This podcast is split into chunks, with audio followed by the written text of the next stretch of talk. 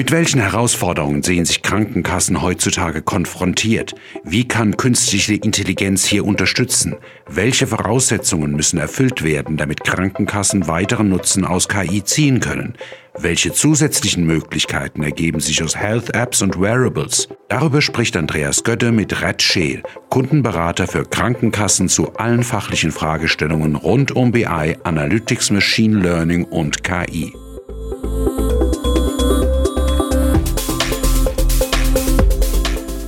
KI Kompakt, die Podcast-Serie über künstliche Intelligenz.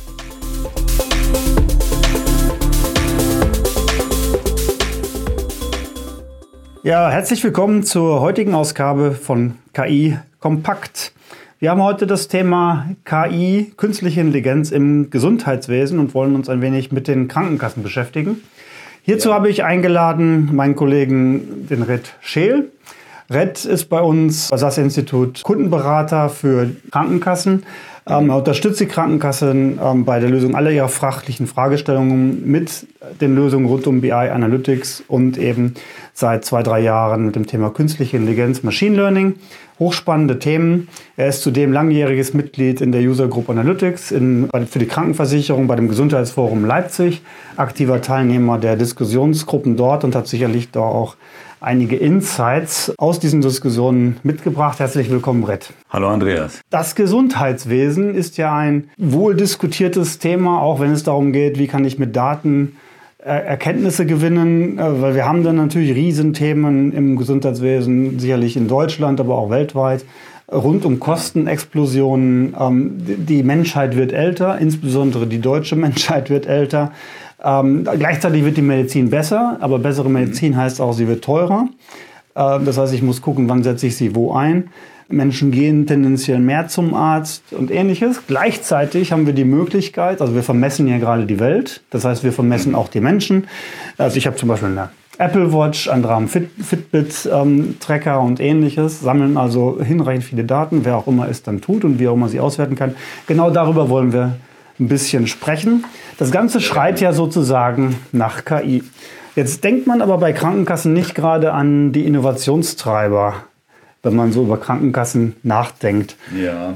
Woran liegt das? Wo stehen wir da heute in Deutschland? Die Krankenkassen sind ja Anstalten des öffentlichen Rechts in Deutschland. Das heißt, sie agieren nicht privatwirtschaftlich, sondern erfüllen im Grunde einen gesetzlichen Auftrag, der im Sozialgesetzbuch Nummer 5 detailliert festgeschrieben ist.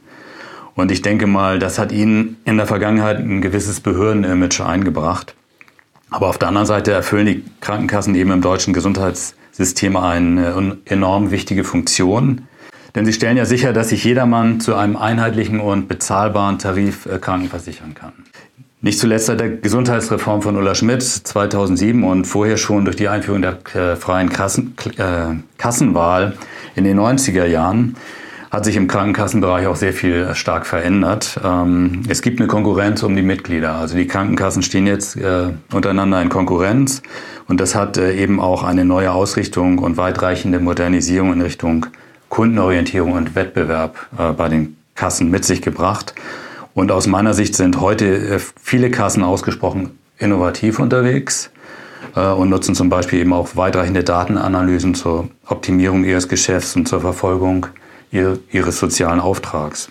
Wenn man da ein bisschen, ein bisschen reingeht, du sagst ja, okay, die sind schon innovativer unterwegs, als es der gemeine Bürger vielleicht auch wahrnimmt. Das ist schon mal gut. Mit welchen Herausforderungen kämpfen die gerade? Also womit müssen die sich jetzt in den nächsten Jahren, angefangen von diesem Jahr 2019, womit müssen sie sich beschäftigen?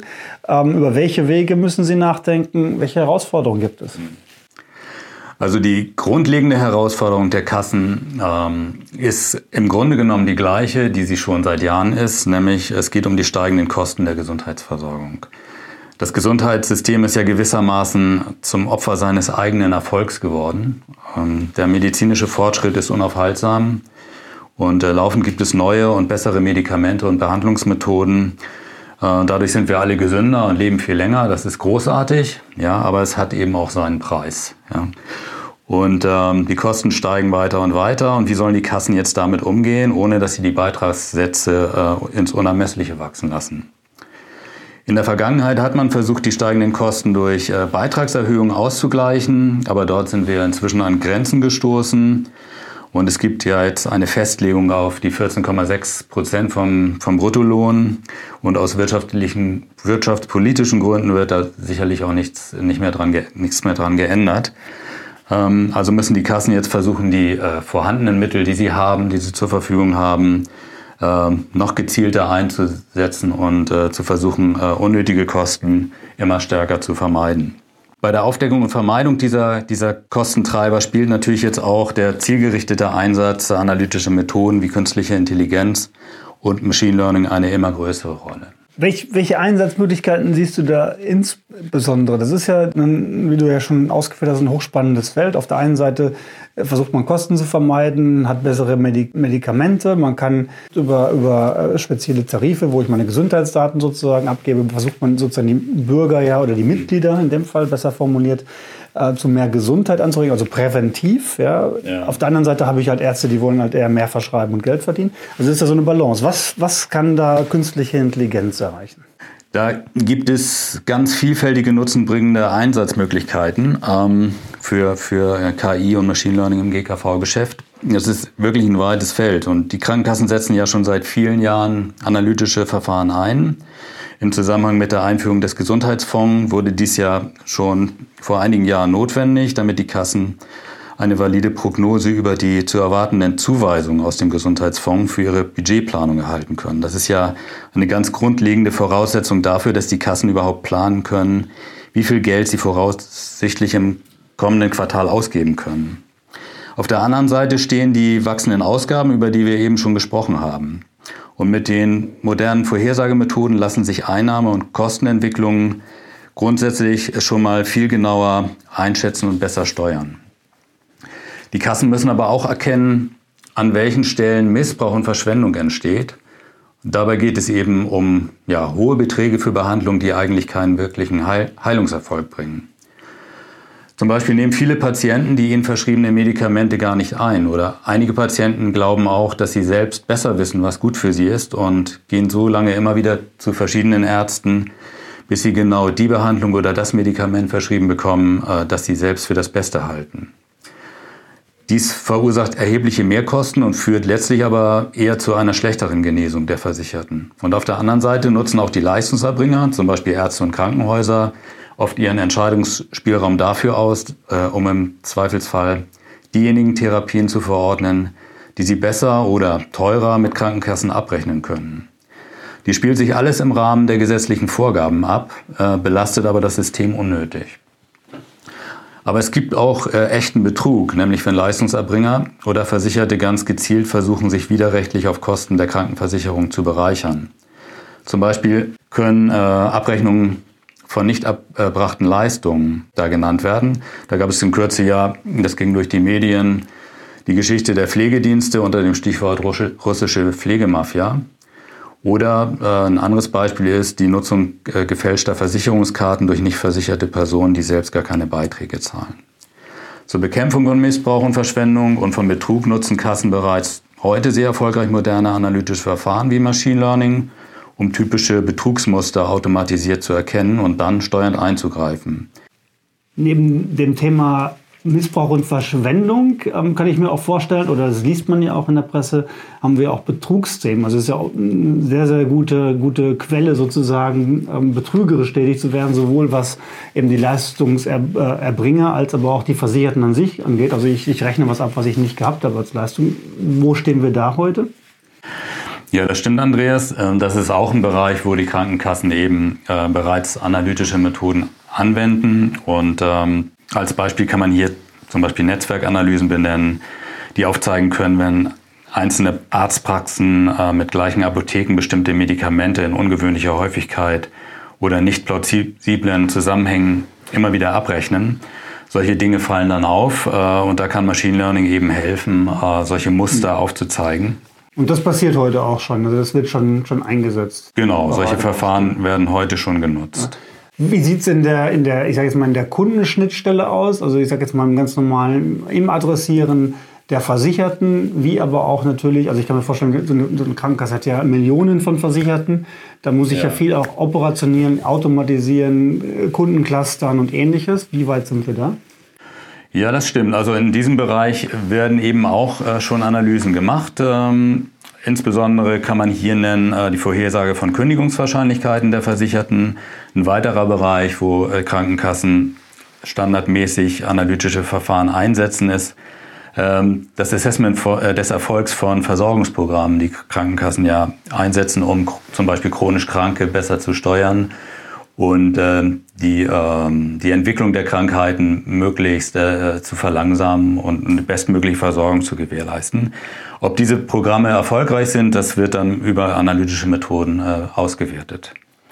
Äh, was du auch angesprochen hast, ist die Operationalisierung von Analytics. Und das ist aus meiner, aus meiner Sicht ein Bereich, wo die Krankenkassen jetzt äh, anfangen einzusteigen und wo noch große Potenziale zu heben sind. Operationalisierung heißt ja, dass man ähm, die äh, analytischen Verfahren nicht nur strategisch nutzt. Also strategische Nutzung ist ja, man hat ein strategisches Thema, man macht eine große analytische Untersuchung dazu ähm, und aus den Ergebnissen leitet man dann Entscheidungen ab, die man im Unternehmen umsetzt. Äh, bei der Operationalisierung wird eigentlich das analytische Verfahren und das Ergebnis der, Analy des, der Analyse direkt in den operativen Prozess, in den Fachbereich gebracht. Also ein äh, Fachbereich kann in einem Entscheidungsprozess äh, auf diese Methoden zugreifen und wird dann in seiner Unterscheidung unterstützt. Das kann zum Beispiel bedeuten, dass äh, bei Leistungsbewilligungsprozessen äh, eine standardmäßige Betrugs Betrugsprüfung mit eingefügt wird und, und so, sozusagen dem Fachbereichsmitarbeiter hilft, schnell zu erkennen, dass hier vielleicht ein komischer Fall vorliegt, wo man erst nochmal genauer prüfen muss. Also ähnlich quasi wie in einer Kfz-Versicherung. Da kann man sich auch vorstellen, ja, also automatische Dunkelverarbeitung. Ich gucke gar nicht mehr als Mensch drauf, weil ich eben so viele Fälle habe und die ich schneller bearbeiten kann, indem ich halt sie äh, via Machine Learning ähm, im, im, Wesentlichen bearbeite und nur noch Ausnahmefälle zur Prüfung dann an den Sachbearbeiter gehen. Das, so, das wäre Operationalisierung, also quasi automatische Entscheidungsfindungen mit maschinellem Lernen, Exception, ja. Exception Handling sozusagen, dann durch den Sachbearbeiter, der tatsächlich inhaltlich, erfahrungsmäßig drauf gucken kann, ihn aber im Grunde äh, würde das Machine Learning ihn entlasten und die ja. Fallbearbeitung geht schneller, richtig? Und kostet natürlich weniger. Genau, und dadurch können natürlich dann viele Fälle aufgedeckt werden, die dem Sachbearbeiter vielleicht in der, im normalen manuellen Prozess durchgerutscht werden. Und das spart für die, für die Versicherung dann natürlich auch nochmal enorme Kosten, dass man eben sozusagen diese Fälle dann rausfiltern okay. kann.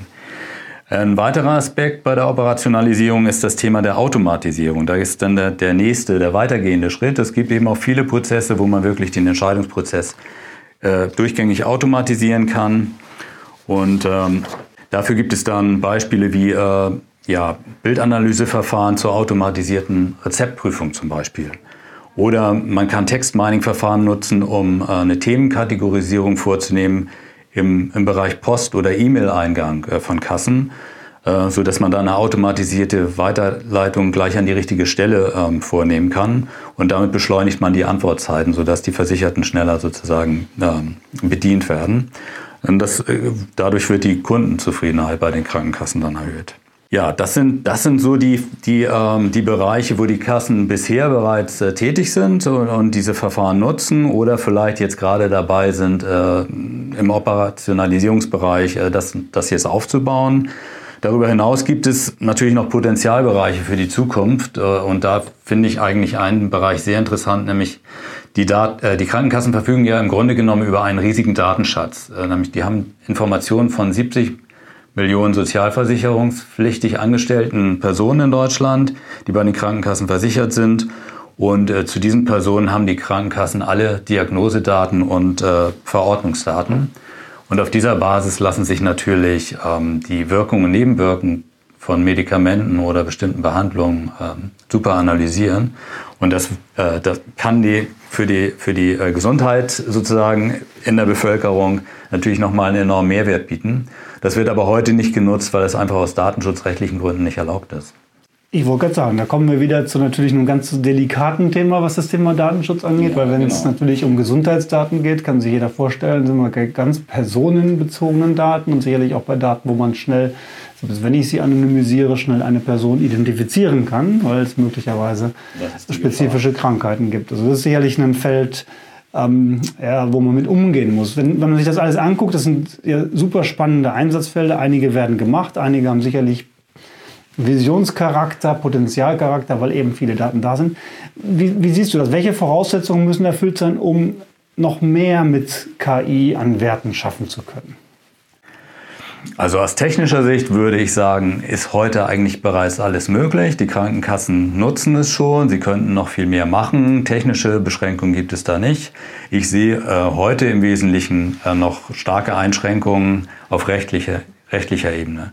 Wie gesagt, die Krankenkassen, ähm, den Krankenkassen ist genau vorgeschrieben, was sie tun dürfen und was nicht. Das steht im Sozialgesetzbuch Nummer 5 bis wirklich ins Detail, welcher Datensatz da für welche Zwecke genutzt werden und äh, alles andere ist damit eigentlich faktisch ausgeschlossen. Insofern bewegen sich die Krankenkassen da immer so auf einem schmalen Grad. Auf der einen Seite sind sie bemüht, zum Nutzen ihrer Versicherten äh, die Informationen aus äh, oder die ja die Informationen, die man aus den Daten gewinnen kann, zu nutzen. Ähm, äh, sind, aber sie sind da halt sehr eingeschränkt. Aber ich, da ist, glaube ich, heute in der Politik auch ein, ein Prozess, ein Lernprozess hat da eingesetzt, dass man erkannt hat, viele Dinge könnten wirklich einen großen Mehrwert bringen. Also man kann eben ne Wirkungen, Nebenwirkungen erkennen, man kann die Behandlung besser steuern, man kann Folgeschäden vermeiden, äh, man kann gleich mit der ersten Behandlung die richtige Therapie aufsetzen, sodass äh, ja, ein schnellerer Behandlungserfolg ähm, entsteht. Äh, das würde den Versicherten nutzen. Ähm, auf der anderen Seite ist eben der Datenschutz, wie du sagtest, natürlich sehr wichtig. Die äh, Sozialdaten sind äußerst sensibel und wenn die in falsche Hände geraten oder das Falsche damit gemacht wird, ähm, ist das natürlich auch ein schwerer Schaden für die Versicherten. Mhm. Und da muss, muss der richtige Weg, der gesetzliche Rahmen geschaffen werden, damit man das in Zukunft noch besser ausnutzen kann. Also da haben wir schon auf, äh, sicherlich sinnvoll diese, diesen Schutz der persönlichen Daten. Auf der anderen Seite haben wir sicherlich Renovierungsbedarf bei älteren Gesetzen, wie wir es beim Datenschutzgesetz ja jetzt auch gehabt haben mit der DSGVO. Ja. Ähm, da ist sicherlich spannend, das zu verfolgen, ähm, was im, im Sinne der, der Gesundheitskosten auf der einen Seite und natürlich auch der Gesundheit mhm. auf der anderen Seite ähm, kann KI sicherlich Benefits bringen, so habe ich das verstanden, aber die Voraussetzungen müssen geschaffen werden. Jetzt, jetzt haben wir noch ein weiteres Thema, sozusagen vielleicht als am Schluss noch mal kurz angerissen. Ich hatte es am Anfang gesagt, Variables, ähm, Fitnessuhren und Tracker und ich weiß nicht was, die Menschen werden vermessen. Ja, die, die Menschen tun das ja auch. Also da würde ja. ich jetzt sagen, ja, die sind ja selber schuld, die sammeln ja die Daten, mhm. schicken sie zu Apple oder, oder wem auch immer. Welche zusätzlichen Möglichkeiten ergeben sich da aus deiner Sicht mit KI, um diesen ja, Massendaten sozusagen, man kann ja fast von IoT-Daten sprechen, ähm, was ergibt sich da? Ja, daraus ergeben sich natürlich ähm, ganz, ganz viele Möglichkeiten äh, für Krankenkassen, äh, ihre Versicherten noch besser zu betreuen, wenn die Versicherten das wollen. Das ist der Punkt. Also hier sind natürlich auch wieder gesetzliche ähm, Regelungen, die die Krankenkassen im Moment daran hindern, vieles zu tun, was möglich wäre. Aber die Versicherten oder viele User ähm, wollen ja selber diese Dinge nutzen. Die, ähm, und heute gehen die Daten halt an Google oder Apple ähm, und dort wird eben versucht, ähm, diese, diese Informationen zu nutzen. Und da werden ja auch schon äh, Krankenversicherungen jetzt angeboten. Das heißt, die Frage ist, äh, soll man die Mehrwerte nicht sozusagen auch in Deutschland nutzen über die Krankenversicherung? Und ich frage mich immer, soll ich, sollte ich nicht meiner Krankenkasse, die in einem strengen äh, gesetzlichen Rahmen agiert, nicht eher vertrauen und ihnen meine Daten zur Verfügung stellen, als einem ja, nach ökonomischen Gesichtspunkten agierenden äh, Plattformunternehmen? Und denen ich heute meine Daten zur Verfügung stelle, nur damit ich Freunden ein Smiley schicken kann.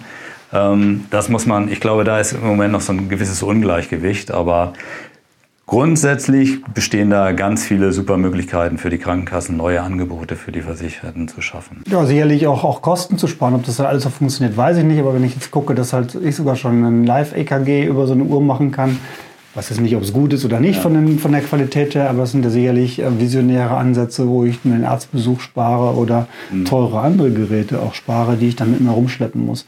Ähm, aber du als Experte hast jetzt keine Uhr an sich. Muss ich mir Sorgen machen? Im Moment keine Uhr an. Nein, du musst dir keine Sorgen machen. Okay, also kann man weiterhin. weiterhin also ich, wie gesagt, ich würde es eher meiner Krankenkasse anvertrauen als ja, okay, äh, den Plattformanbietern. Ähm, genau. Ja. Okay, ja, super, war ein super ähm, Durchritt durch, durch die verschiedenen Themen. Ähm, vielleicht zu, zum Schluss nochmal, was ist deine Empfehlung für Krankenkassen? Was sollten die in 2019 jetzt tun? Wo sind Low-Hanging Fruits, um mit dem Thema KI weiterzukommen?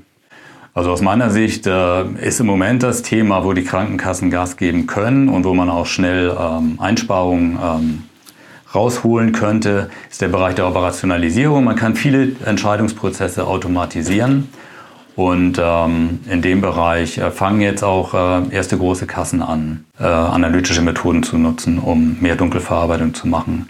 Und äh, durch, die, äh, ja, durch, die, durch die künstliche Intelligenz sozusagen mehr kritische Fälle rauszufiltern und dadurch Einsparungen zu erwirtschaften. Okay, ja super. Also viel, vielen Dank, Red, für den, für den Einblick in ähm, den Status von künstlicher Intelligenz im Gesundheitswesen. Also wir haben gelernt, es ist viel stärker verbreitet, als, als vielleicht man sich bewusst macht. Es gibt aber auch gleichzeitig noch Riesenpotenzialbereiche. Thema Datenschutz und Regulation ist zu berücksichtigen. Da sind noch politische Do-Dos sicherlich ähm, zu, zu, zu tun. Ja, sicherlich auch ethische Themen in den einzelnen Krankenkassenunternehmen äh, zu behandeln. Was will ich tun? Was kann ich tun? Natürlich, was darf ich tun? Also vielen Dank. Und ähm, Ihnen, meine Zuhörer, Dankeschön fürs Zuhören. Das war die heutige Ausgabe von KI Kompakt. Ähm, Im Gesundheitswesen betrifft uns alle. Ich freue mich auf das Zuhören beim nächsten Mal. Weitere Informationen zu künstlicher Intelligenz finden Sie im Web unter www.sas.de-ki-kompakt-podcast.